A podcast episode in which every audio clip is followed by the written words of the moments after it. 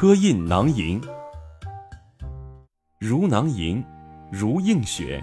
家虽贫，学不辍。本句讲要创造条件，坚持读书。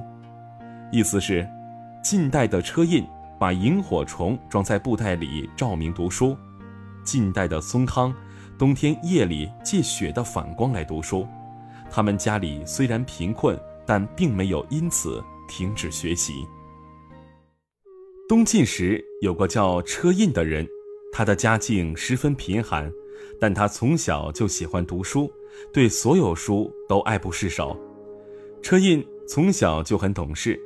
为了给父母减轻负担，他白天帮家里干一些力所能及的活儿，晚上才能挤出一点时间读书。但当时家里穷的连买灯油的钱都没有，一到晚上，车胤就没法看书了。车胤白天没时间看书，晚上又看不成书，心里非常着急。可是再怎么着急也没用啊，于是车胤只能在傍晚的时候看一会儿书。然后等天色暗下来之后，就凭记忆背诵看过的文章。一个夏天的晚上，车胤正在院子里背一篇文章，忽然看见许多萤火虫在空中飞舞，像一盏一盏的小灯在夜空中闪动，在黑暗中显得十分耀眼。车胤灵机一动，如果把许多萤火虫聚集在一起，不就成为一盏灯了吗？于是。车胤找来一个小口袋，把抓来的几十只萤火虫放在袋子里面，再扎紧袋口，把它用绳子吊起来，挂在屋子里。虽然这盏用萤火虫做成的萤火灯发出的光不怎么明亮，但可以勉强用来看书了。这下车胤不用再为虚度晚上的光阴而难过了，这让他觉得很高兴。从此以后，只要有萤火虫，他就去抓一把来装在袋子里，当做灯用。他利用萤火灯读了很多书，学到了很多知识。由于勤学苦读，他后来终于成了一个很有学问的人，还做了职位很高的官，成就了一番事业。孙康应雪。晋代的孙康自幼聪明好学，但是家中一贫如洗。没有上学就读的机会，甚至连在家里挤点时间学习都不可能，因为他白天要帮家里干活，从早晨一直到太阳落山都没有空闲时间。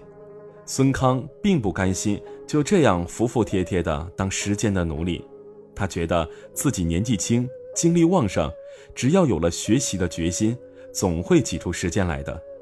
于是他开始利用夜间读书。可是晚上读书必须得点油灯，往往读一个晚上的书就要用去很多油，而家里的生活本来就很艰苦，一个月怎么能买得起这么多灯油呢？孙康很懂事，每当灯油烧干以后，他便静静地躺在床上，在床上背书和默记书中的要领。一年冬天，天气格外寒冷，下了一场大雪，冬夜。孙康正盖着薄被蜷缩在床上，突然发现窗口越来越明亮，他甚至怀疑是到了快要出太阳的时候了。于是他披着衣服出门一看，原来是下了大雪，是白雪把窗口映亮了。孙康心想，既然白雪能映亮窗口，那一定也可以用积雪照着读书吧。想到这里，他便捧起书跑到门外。一个人蹲在雪地里，借着积雪映出的微弱亮光来读书。孙康蹲在雪地里读书，虽然身上衣衫单薄，但由于他专心致志，注意力完全集中到书里面去了。寒风刺骨，他也全然不觉，一直到了深更半夜，还在聚精会神地读书。从这以后，只要有积雪，他就天天夜间去映雪读书。虽然下雪天对于穷人来说就意味着得挨冻了，可是孙康却盼望每年的冬天早点到来，盼望下大雪，因为只有这样，他才可以在晚上读书。